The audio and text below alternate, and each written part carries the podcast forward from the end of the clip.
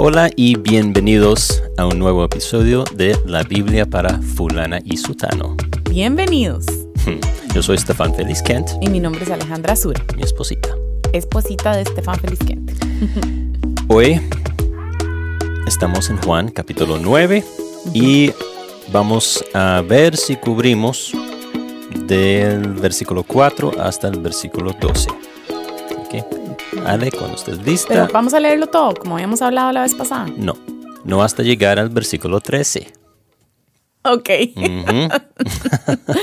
Yo quiero leerlo todo hace rato, pero mi esposo no me deja, pero me someto a su autoridad.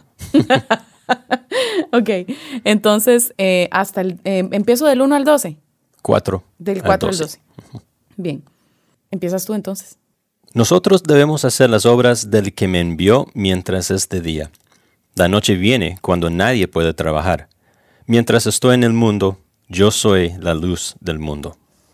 Habiendo dicho esto, escupió en tierra e hizo barro con la saliva y, la, y le untó el barro en los ojos al ciego y le dijo, Ve y lávate en el estanque de Siloé. que quiere decir enviado. El ciego fue, pues, y se lavó y regresó viendo. Entonces los vecinos y los que antes lo habían visto que era mendigo decían, ¿no es este el que se sentaba y mendigaba? Él es, decían unos. No, pero se parece a él, decían otros. Él decía, yo soy. Entonces le decían, ¿cómo te fueron abiertos los ojos? Él respondió, el hombre que se llama Jesús hizo barro, lo untó sobre mis ojos y me dijo, Ve al estanque de Siloé y lávate. Así que fui, me lavé y recibí la vista. ¿Dónde está él? le preguntaron. Y él les dijo, no lo sé. Llevaron ante los Ya, fariseos hasta el 12. hasta el 12, perdón. Ahí estaba emocionada. Bueno, el episodio pasado hablamos bastante del sufrimiento y de, esta, de este milagro tan maravilloso que hizo el Señor.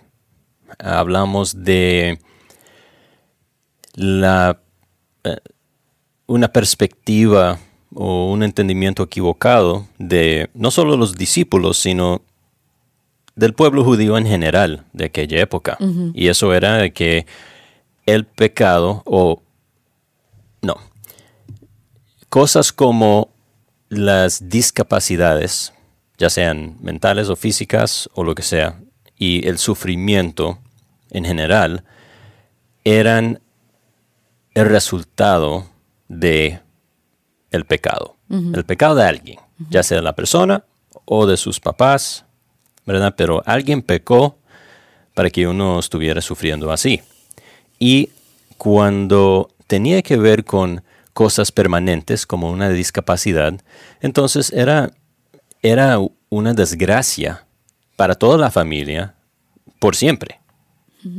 Hasta que la persona fuera sanada, si, si sucediera. Un tipo de castigo de parte de Dios. Sí, exactamente. Entonces, eh, eh, la persona, la familia, eh, lo que fuera, era, estaba mal, maldita. Una maldición de parte de Dios. Entonces, hablamos como este hombre hubiera estado sufriendo toda su vida y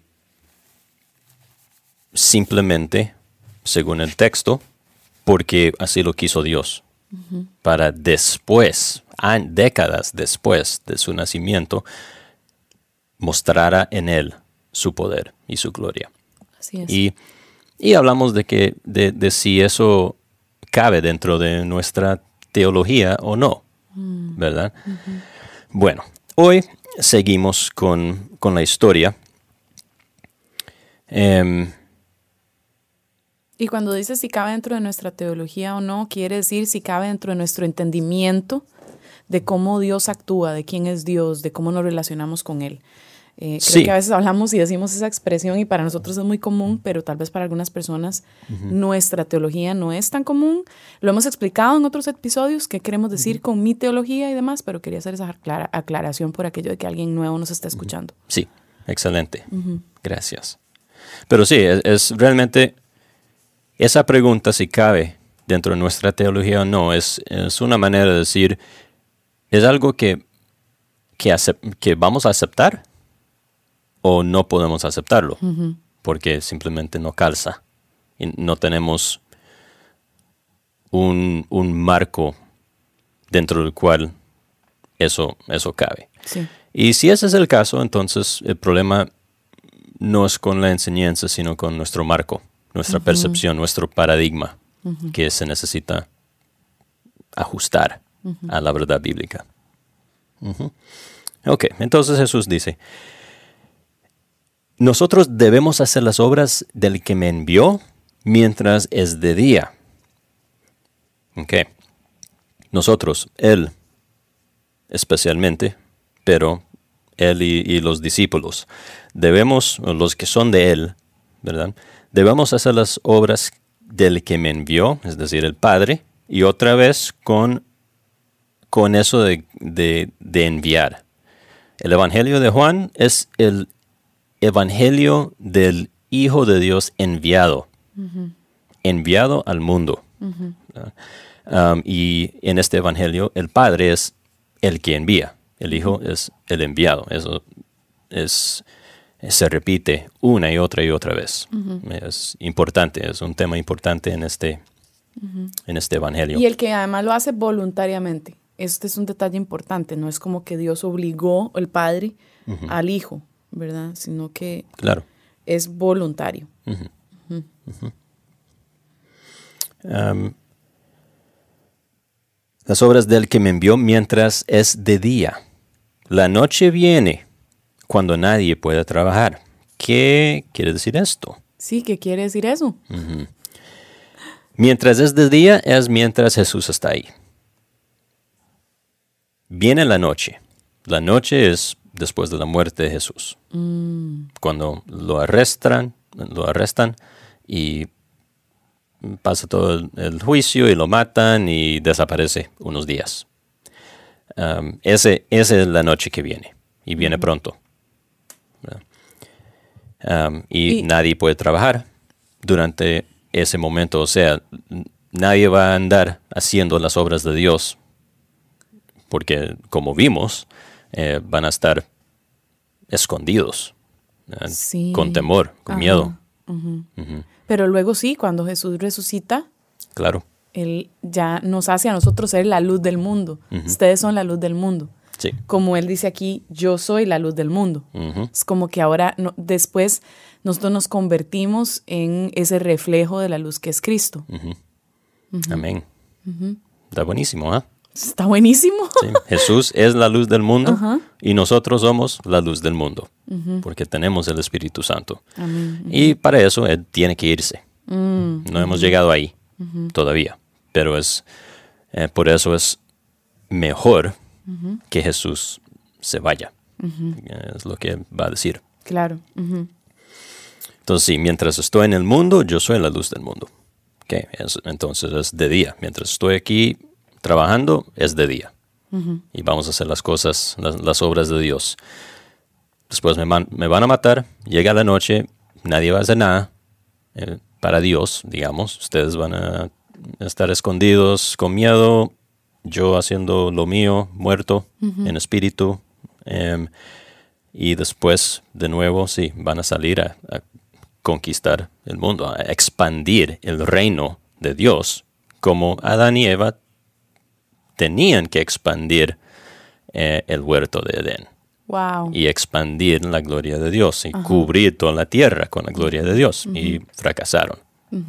Sus descendientes entonces fracasan también porque sus descendientes son la, el- el- los seres humanos, ¿verdad? Que se esparcen por toda la tierra, pero no para la gloria de Dios, sino para la gloria de sí mismos. Eh, mientras que nosotros somos los descendientes del nuevo Adán, Sí, como dice Romanos. el que, ¿Verdad? el que sí cumplió su tarea. Y ahora nosotros con su poder podemos también cumplir esa tarea por sus obras y por su poder, no como por el el nuestro. nuevo pueblo de Dios. Así Sí. es. Y ahí es donde, como, ahí es donde vemos que desde Génesis Cristo está presente, ¿verdad? Y cómo podemos ver esta línea conductora tan, tan lindísima, ¿verdad? Que vemos de principio a fin en la palabra, ¿no? Así es. Ok, versículo 6. Habiendo dicho esto, escupió en tierra e hizo barro con la saliva y, la- y le untó el barro en los ojos al ciego. ¿Por qué hace Jesús las cosas que hace a veces para sanar a las personas? No sabemos, Porque es raro. realmente. Sí, realmente ¿Por no sabemos. ¿Por qué con, por qué con saliva? Jesus, please. es raro. Mm, Es muy raro. Pero bueno, así es el Señor. Yo me Sí, pregunto si... y Ajá. realmente no se sabe. Hay- e- es pura especulación las, las respuestas que dan los comentaristas y, y cualquier otra persona. Los pastores, no importa. eh, no sabemos. Em, pero es, o sea, sí hace cosas típicamente que las personas con su discapacidad pueda experimentar. No, no, no, no hablo simplemente de la sanación, sino en este caso Jesús hace algo que la persona puede escuchar. Seguro escuchó a Jesús escupir. No puede ver. Espero que no haya sido Sí. así, que no haya sido así un mega gallo, que haya sido nada más un poquito de... Ay, señor, perdóname, me va a caer un rayo. Pero sí, es, eh, el hombre no puede ver. Ajá, Entonces claro. depende de sus, de sus oídos. Jesús hace eso. Y sí, seguro el hombre escucha eso. Es como, oh, suave. ¿Qué, qué está, qué está sucediendo? aquí. Ajá. Y probablemente tampoco fuera la primera persona que le haya escupido, sinceramente. Pero, am, entonces escupe, hace algo y se lo unta para que lo pueda sentir, porque de nuevo no puede ver. Sí. Entonces se lo unta a los ojos, entonces lo puede sentir y lo escuchó, ahora lo siente ahí. Jesús dice, ve y lávate. Entonces el hombre puede hacer algo y lava, el- le quita el barro, el barro a los ojos y abre de nuevo los ojos y, y puede ver. Interesante que de alguna manera, yo no sé si eso habrá tendrá algún significado también, es que eso no lo dice, no lo dice, ¿verdad? Pero, pero que haya tenido él que también hacer un poco de su parte, ¿verdad? De ir a buscar cómo lavarse y todo. sí, como- y hay personas que hacen mucho de eso. E- y eso que exactamente quería como hablar un poco de cuánto construimos de especulaciones. Sí, y realmente no creo que, que eso tenga mucho que ver, porque en otros momentos no, la persona no hace absolutamente nada y no tiene que hacer, que hacer nada. Jesús simplemente lo sana y punto. Ya sucedió. La persona, o sea, en, en Hechos, por ejemplo, cuando, cuando eh, Juan y Pedro sanan a alguien, em, puede haber un ejemplo de cuando Jesús lo hace también la persona ni siquiera tiene fe. Exacto. No, no, no cree nada, el, el texto no dice nada acerca de eso. Simplemente quiso sanarlo y lo sanó y ya. En otros momentos sí, tienen que hacer mucho. Hay, hay otro ciego que tuvo que lavarse dos veces. La primera vez medio ve, la segunda vez ya ve con, con claridad. y además este, hay otras donde, por ejemplo, si Jesús sí dice, tu fe te ha sanado. Sí, Entonces, a veces es como protagónico. Por creer. la fe. por creerle. Ajá. Y otras Y- veces no. Sí. Y eso, cuando tu fe te ha sanado, es eh, típicamente porque la persona ha demostrado fe en lo que Jesús puede hacer. Ya sea un paralítico que, que le dice, y, y creo que normalmente eso es lo que sucede, la persona busca a Jesús o le dice algo, como, hey, sáname, eh, mostrando esa, e- esa fe de que sí, o sea, tú, tú puedes sanarme. Um, y después responde, zaqueo, uh, cosas así. Sí, o sea, que podría tener que ver con el hecho de que crees en lo que Jesús hizo, te hizo buscar a Jesús y estar frente a Él para que Él, ¿verdad? Eh, o sea, para hacerte saber, hacerle saber que estás buscando esa sanidad y entonces por eso es que Jesús le sana y por eso su fe le ha sanado. No es que porque tiene suficiente fe, entonces fue sano. Porque de nuevo vemos otros ejemplos en la palabra donde ese no es el caso, donde la persona ni fe tiene. Sí. Eh, entonces creo que a veces se construye una doctrina muy fuerte en las iglesias de que es que usted no está sano porque usted no cree, no le cree a Dios, no, no, no tiene fe.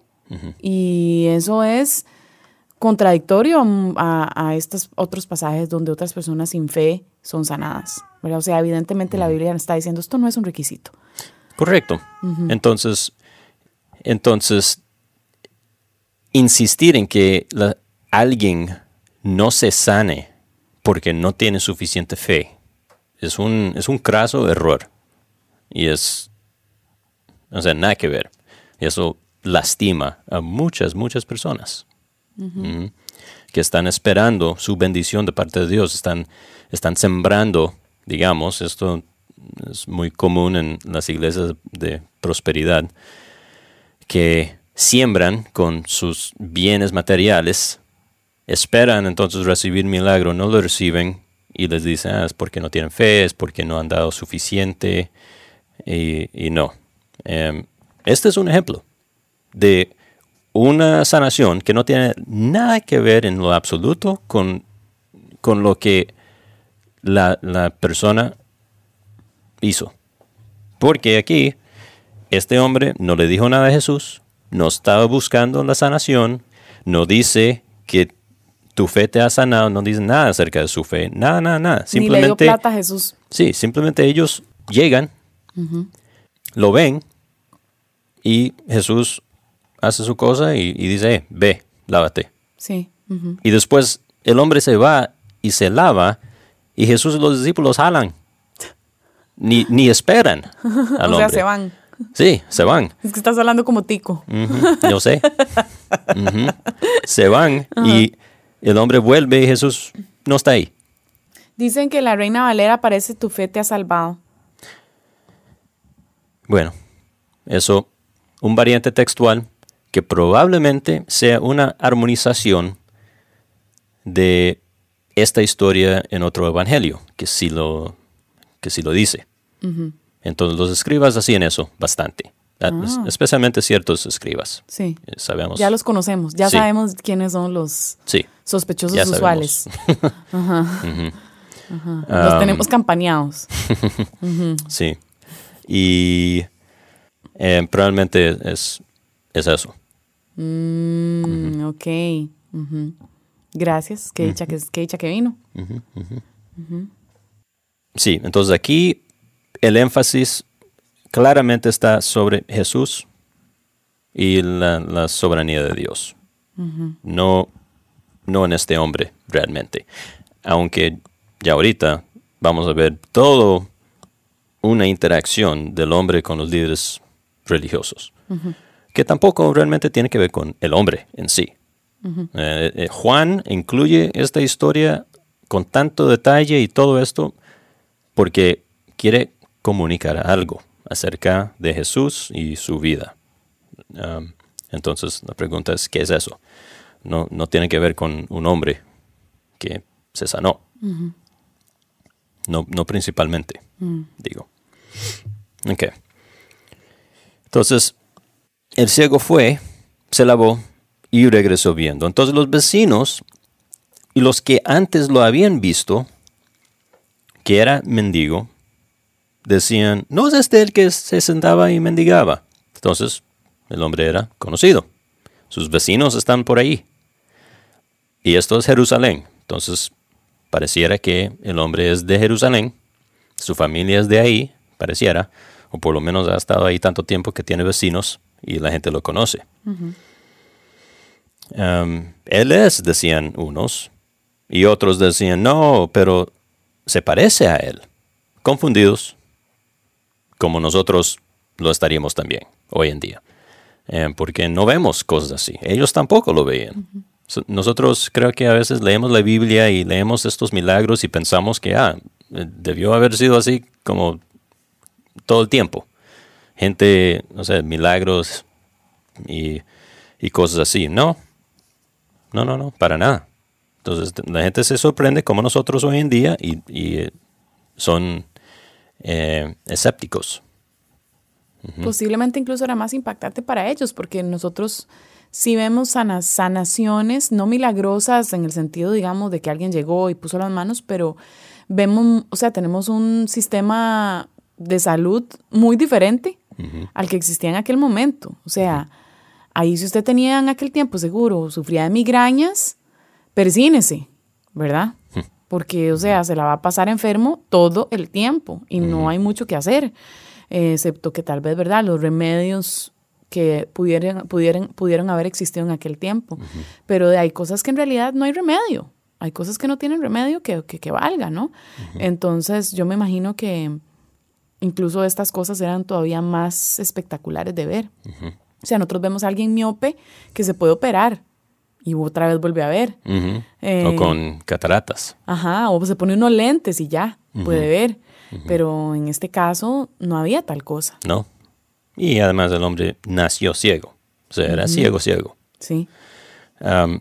Y más adelante en este capítulo vamos a ver que nadie jamás ha visto un milagro así. Mm. Y eso no necesariamente es, literal, que nadie jamás, nunca. Sí. Pero, o sea, la idea es que es esto... Es una expresión.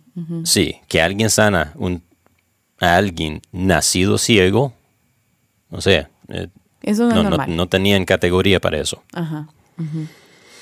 Entonces la gente confundía, confundida y buscando em, hacer sentido de, esto. Opción número uno, ese es el hombre y realmente fue milagrosamente sanado. Opción número dos, no es el hombre, es otro que parece al mendigo ciego. Ok, ahí están. Pero él mismo decía, yo soy, yo soy ese, esa persona. Entonces le decían, ¿cómo te fueron abiertos los ojos? El hombre que se llama Jesús hizo barro, lo untó sobre mis ojos, me dijo esto, fui, la ve, recibí la vista, ¿dónde está él? No lo sé. Ok, ahora vamos a, eh, o sea, eh, hasta ahí nuestro pasaje, entonces hasta el siguiente episodio, pero Vamos ahora a continuar con algunas preguntas de la gente de, Instagram. Sí, que están aquí en vivo escuchando. Entonces, una, pregunta es que algunas versiones, no, no en este capítulo de Juan, pero en otros lados, algunas versiones hablan de que tu fe te ha salvado y otras versiones dicen que tu fe te ha sanado.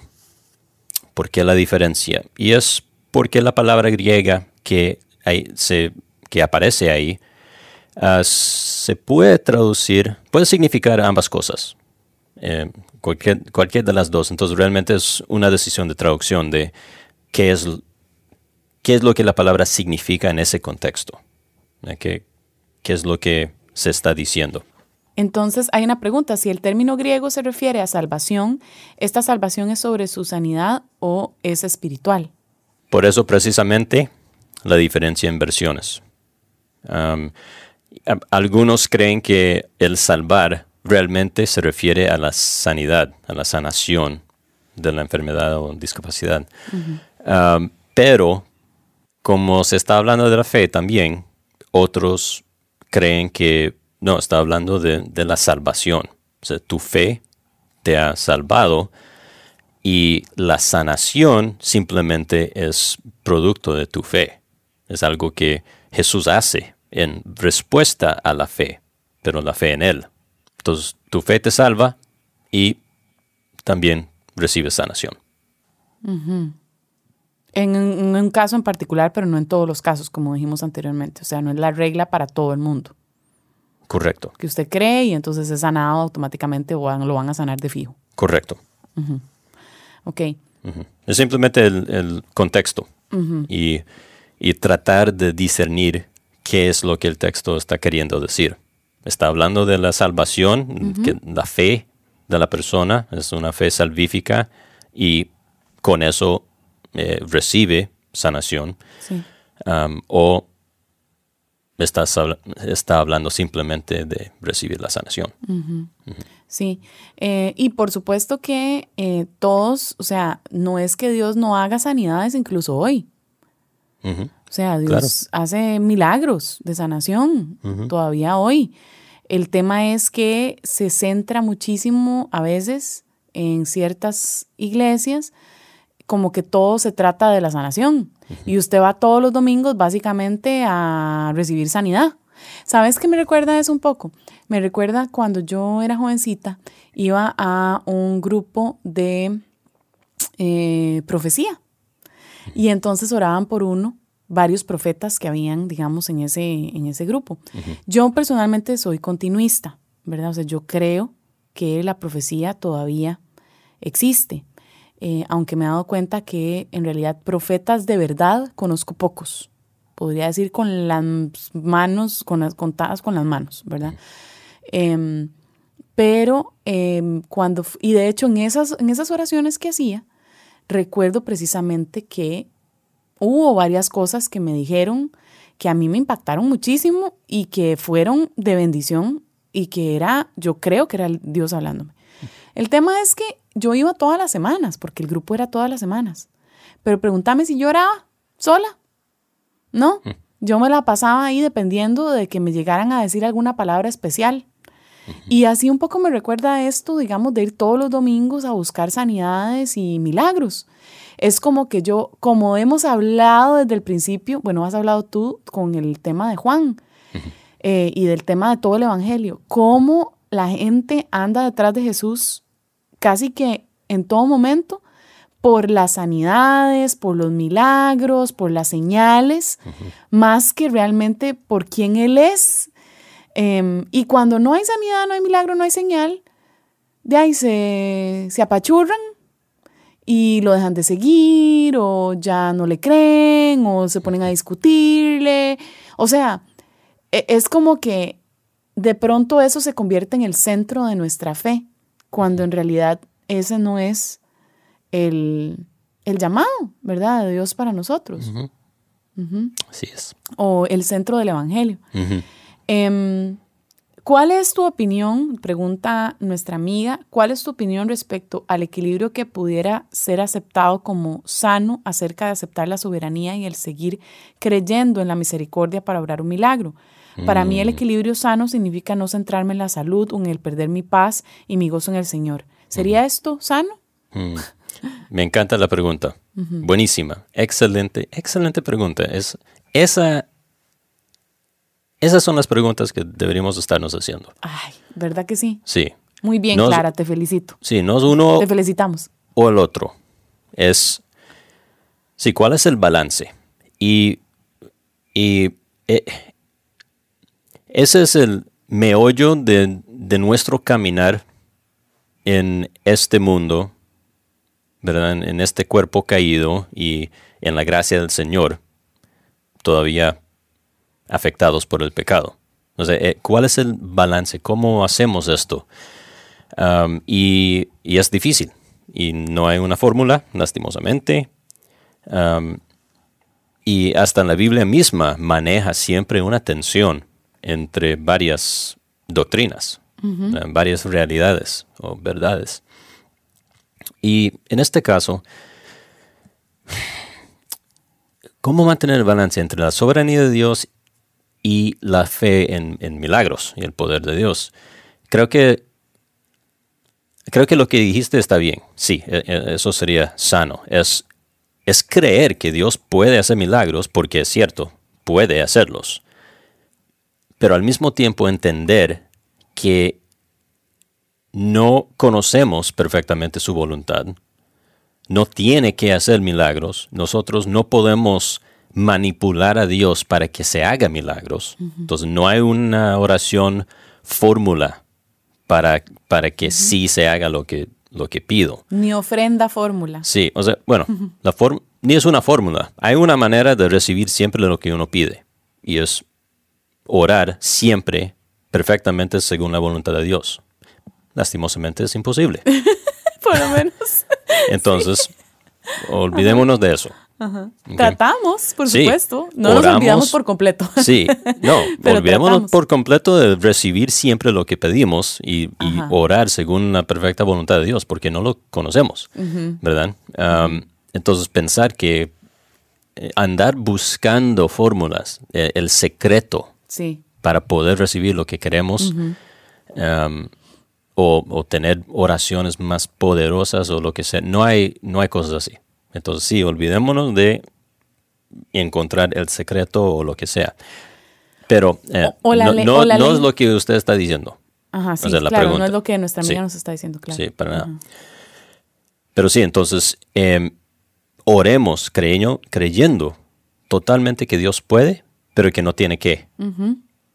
Y confiar mientras estemos orando em, y pidiéndole un milagro al Señor, eh, al mismo tiempo confiamos en que su voluntad es buena, perfecta y agradable. Y es, y es lo mejor. ¿verdad? Entonces, sí, yo quiero ser sanado, yo quiero que mi mamá sea sanada o, o lo que sea, pero quiero más que se haga la voluntad de Dios, porque yo sé que su voluntad es perfecto mis oraciones no lo son. Así es. Totalmente. Y también incluso aquí se mete la otra tecnología que he escuchado recientemente, que es esto de declarar, eh, no solo declarar, sino también como, eh, em, no es declarar, es una palabra, como manifestar. Mm. ¿verdad? Y entonces tú nada más tienes que manifestar y creerlo, gente que cobra por cursos de manifestación desde la doctrina cristiana, o sea, diciendo que es bíblico. Em, una cosa que uno dice es que sacaron esos pasajes fuera de contexto por completo, este, no se fijaron en lo que venía antes y después de, esos, de esos versículos. Eh, una cosa, ¿por qué? Porque estamos tan desesperados de realmente como, sí, tener aquí la vida que queremos tener en este mundo, en vez de reconocer que Dios, sí, podemos pedirle, está bien, no está mal. Y creo que eso es un poco difícil porque yo siento que cuando yo hablo de esto en redes sociales, siempre hay alguien que me escribe como, bueno, pero es que Dios también hace milagros hoy. Y es como, Fren, yo sé, pero nunca, en estos momentos nadie, o sea, nadie... No decimos el eso Una cosa, exacto, el hecho de que uno diga una cosa no quiere decir que está diciendo otra. ya me dice, me dice bolas. Pero es que como que uno dice algo y entonces, de nuevo, se especula y se empieza a sacar estas cosas que uno no está diciendo. Se, asume el, extremo. Cálmese, papacito. no, eso es lo que no estoy diciendo. Lo que estoy diciendo es, este, ya no sé qué estoy diciendo. Dios puede hacer milagros. Y sí, debemos pedirles cosas a Dios porque Dios es también nuestro buen papá que se deleita en darle buenos regalos a sus hijos. Entonces pedimos las cosas, oremos con fe, pero también no nos, no nos equivoquemos con la idea de que como Dios es un papá bueno y, y puede hacer las cosas, yo tiene que, tiene que hacerlas porque yo se lo pido. Exacto. Porque eso, o sea, no, estamos diciendo que no se debería pedirle cosas a Dios, cosas grandes. Pídale milagros. Pídaselo a Dios. Amén, exacto. Y confía en su voluntad. Con mansedumbre. Sí, con humildad y confía en su humildad. Eh, en su humildad, en, su, en su, soberanía. Ah, soberanía, sí. claro. Así es. Vamos a ver a ver si hay alguna otra pregunta interesante. Bueno, aquí nos preguntan un poco como si, em, un poco cómo saber si uno tiene el don de sanidad.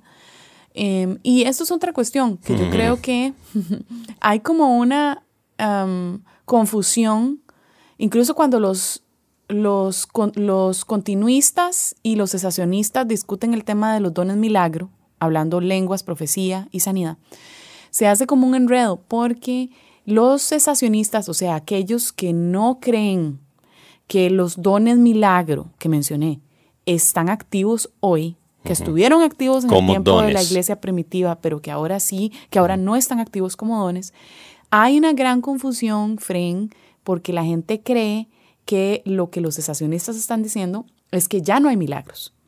O es que el Espíritu, no creen en, en, los dones del Espíritu Santo. Esa es otra cosa que he escuchado. O que no creen que Dios no puede dar una palabra de discernimiento a alguien, eh, aunque sí no creen que hay lenguas, eso sí de fijo no lo creen, ¿verdad?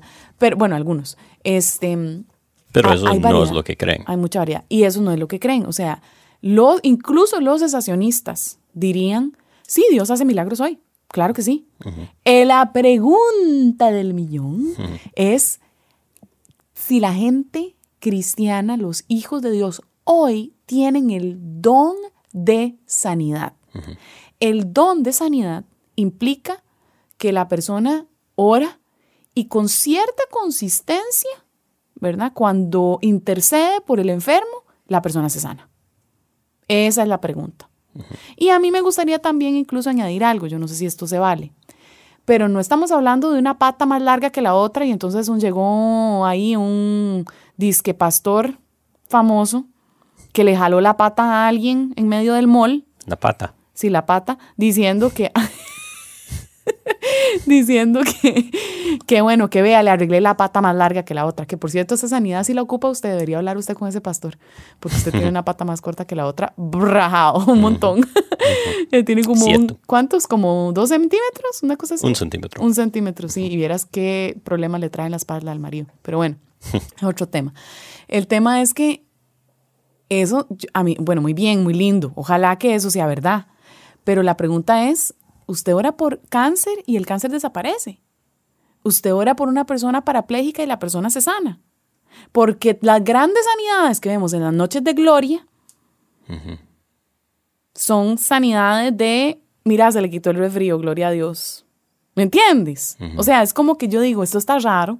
A mí me parece un poco raro, digo yo, ¿verdad? O sea, a mí me gustaría ver como a la gente parapléjica. Y eso es lo que American Gospel demuestra, digamos, el documental, ¿verdad? Este, que es buenísimo, que si no lo no han visto, se lo voy a dejar aquí en la descripción. Que a veces sí se ven en las noches de gloria, pero... Los parapléjicos. Ah, sí, hay, gente en silla de ruedas y un montón de cosas que supuestamente se sanan. Ah, bueno, el problema es que un montón de eso, si no todo, por lo menos mucho, la mayoría creo, sin duda, em, son estafas. ¿Tú crees? Eh, se ha probado. Sí. En varias ocasiones. ¿En serio? Sí. Ay, qué feo. Sí. sí es muy feo. no de hecho, sí, eh, a veces ha, sido... Em, sí, algunas personas, o sea, ha habido investigaciones y todo. con algunos de esos ministerios. Ay, qué triste. Por andar estafando a la gente. Sí, bueno, no sabemos los de hoy en día, no, o sea, hay Esos son los de hoy en día. Esos son modernos. ¿Ah, sí? Sí, no todos. Ajá. Puede ser, em, pero, pero sí, en muchos ya eh, se sabe. Qué cosa más triste. Sí. Bueno, es, entonces sí. Y todos esos son sospechosos de todas formas.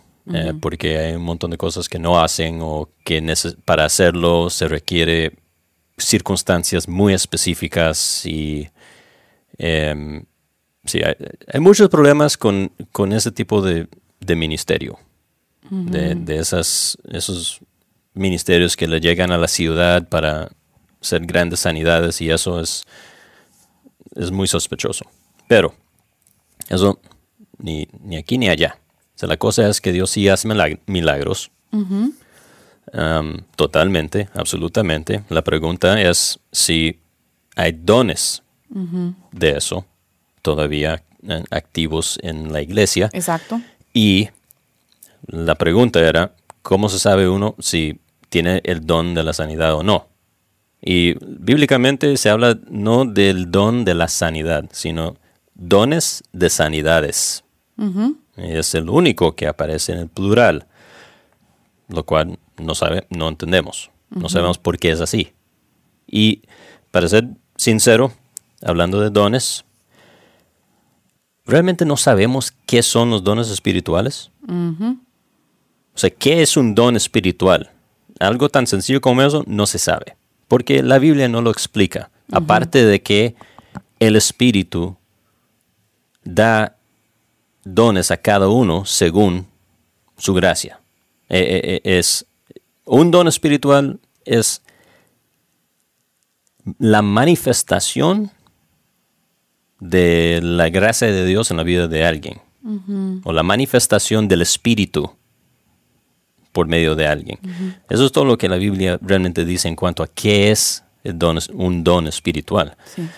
Aparte de eso, no, no sabemos con ciencia cierta qué son, cómo, cómo funcionan, qué significa don, dones de sanidades, um, lenguas humanas o angelicales, ni eso sabemos. O sea, tenemos nuestras posiciones, pero no se sabe porque Pablo no, lo dice. Sí.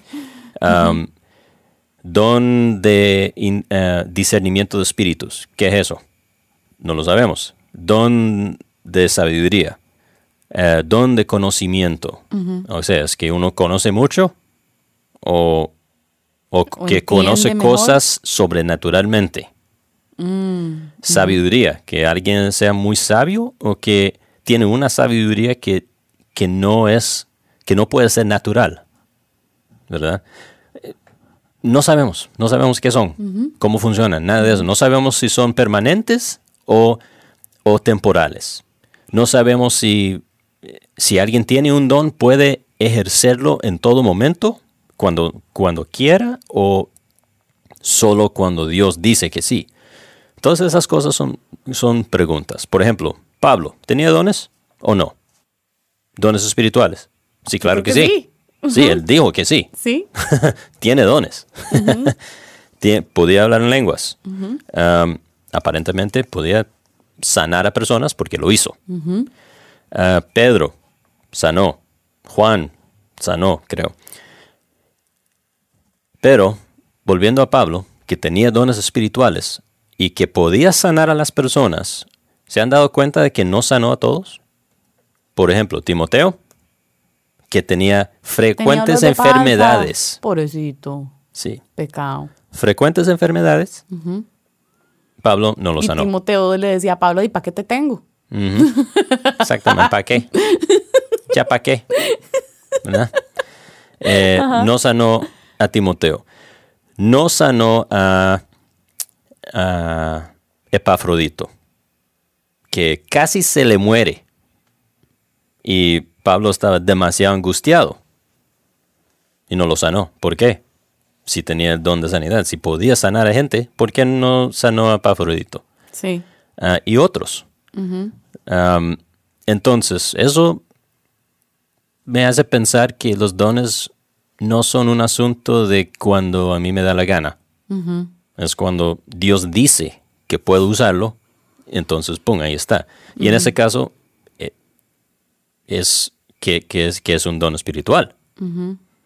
Si no, siempre puedo ejercerlo. No, no, y, veme, y el cuentazo aquí que, que, dicen, este, que han escuchado de que los dones son irrevocables. Eso viene de un versículo. Ah, cuéntamelo todo. No. ¿No?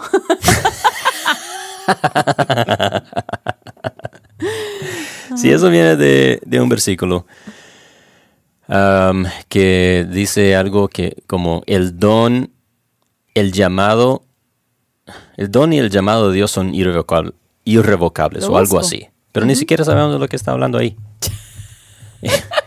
Eh, y, o sea, está hablando de dones espirituales. Bueno, quién sabe.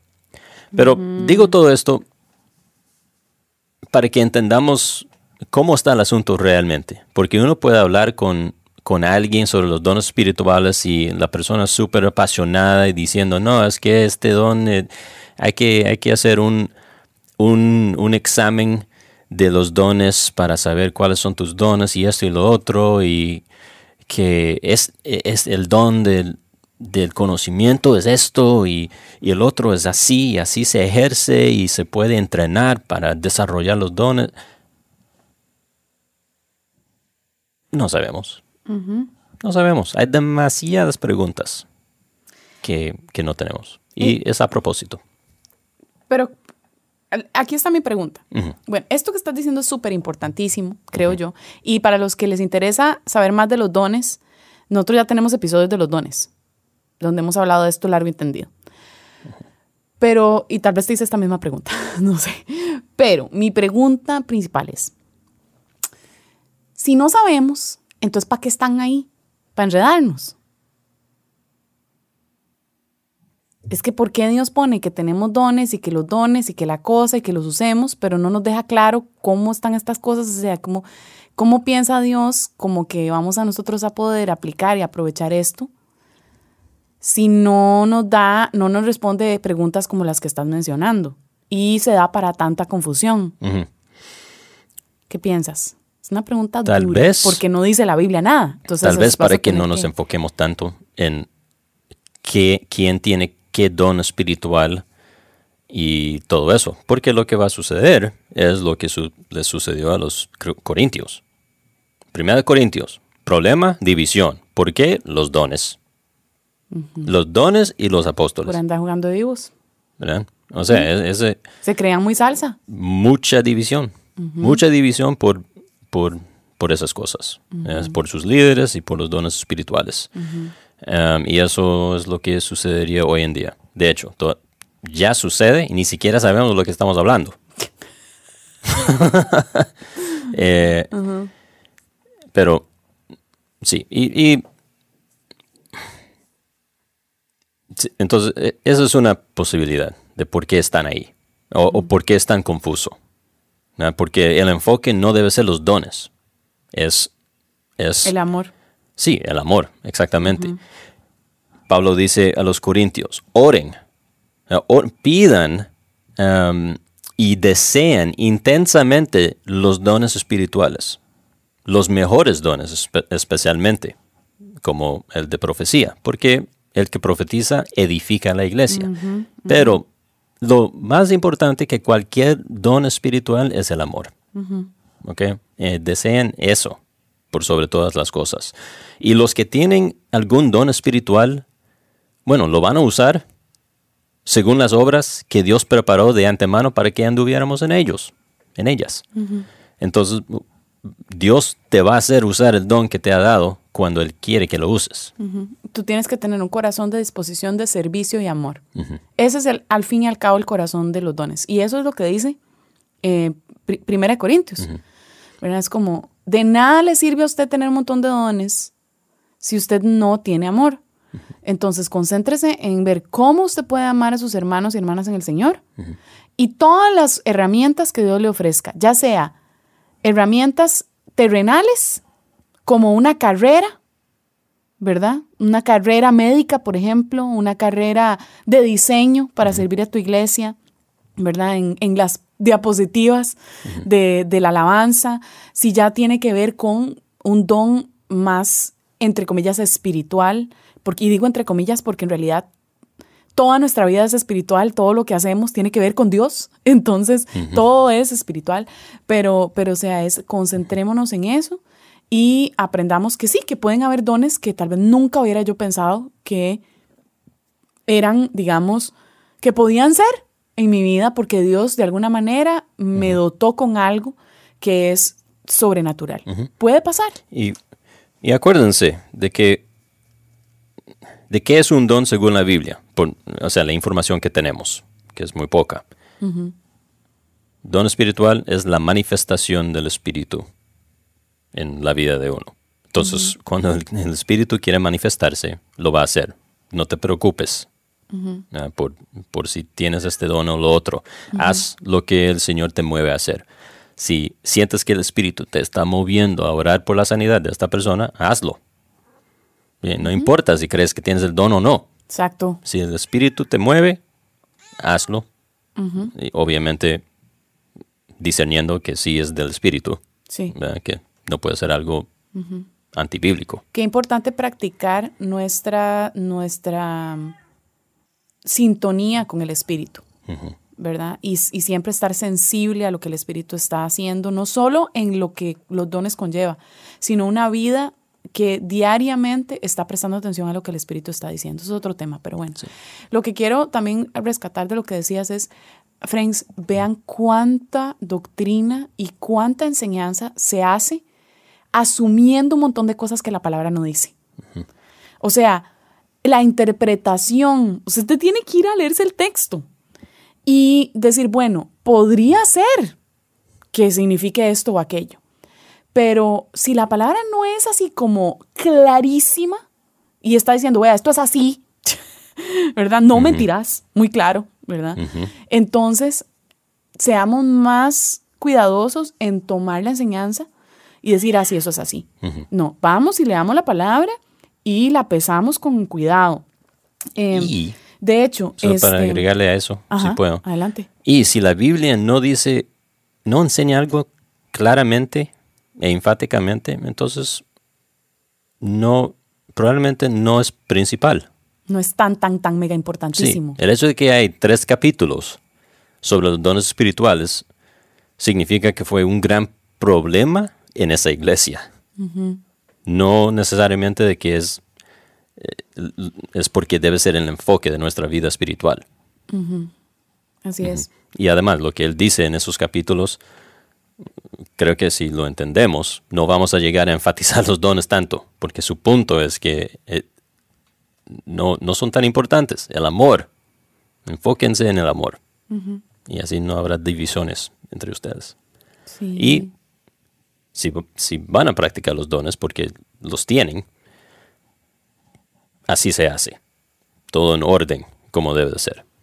Sí, es como tan claro, por ejemplo, que el don de lenguas se debe practicar de cierta forma durante un servicio. Sí. Y aún así, incluso los más, o sea, aunque uno sea mega continuista, mega carismático, eh, hay una instrucción clara en la palabra. Entonces, o sea, eh, eh, pero no, usted ve ahí el despelote en las iglesias Ay, no, yo no entiendo, pero bueno. Otro tema. Este, mm, gracias, mi amor. y con este terminamos. Con esto terminamos ya. Este, les mandamos un abrazo a todos, muchas gracias. Recuerden que la descripción de este episodio tiene algunas cosas que hemos mencionado, como el documental de American Gospel, que los súper, súper, súper recomendamos. Ambos son buenísimos, vale la pena. Y tiene subtítulos en español, entonces pueden verlos. Son dos, creo que están saliendo, están haciendo otra, una ah. tercera. Eh, y también todas nuestras redes sociales para que puedan venir y visitarnos y seguirnos y toda la cosa. Eh, gracias por escuchar este episodio y que Dios los bendiga. Nos vemos en, o nos escuchamos en el próximo. Así es. Chao. Chao.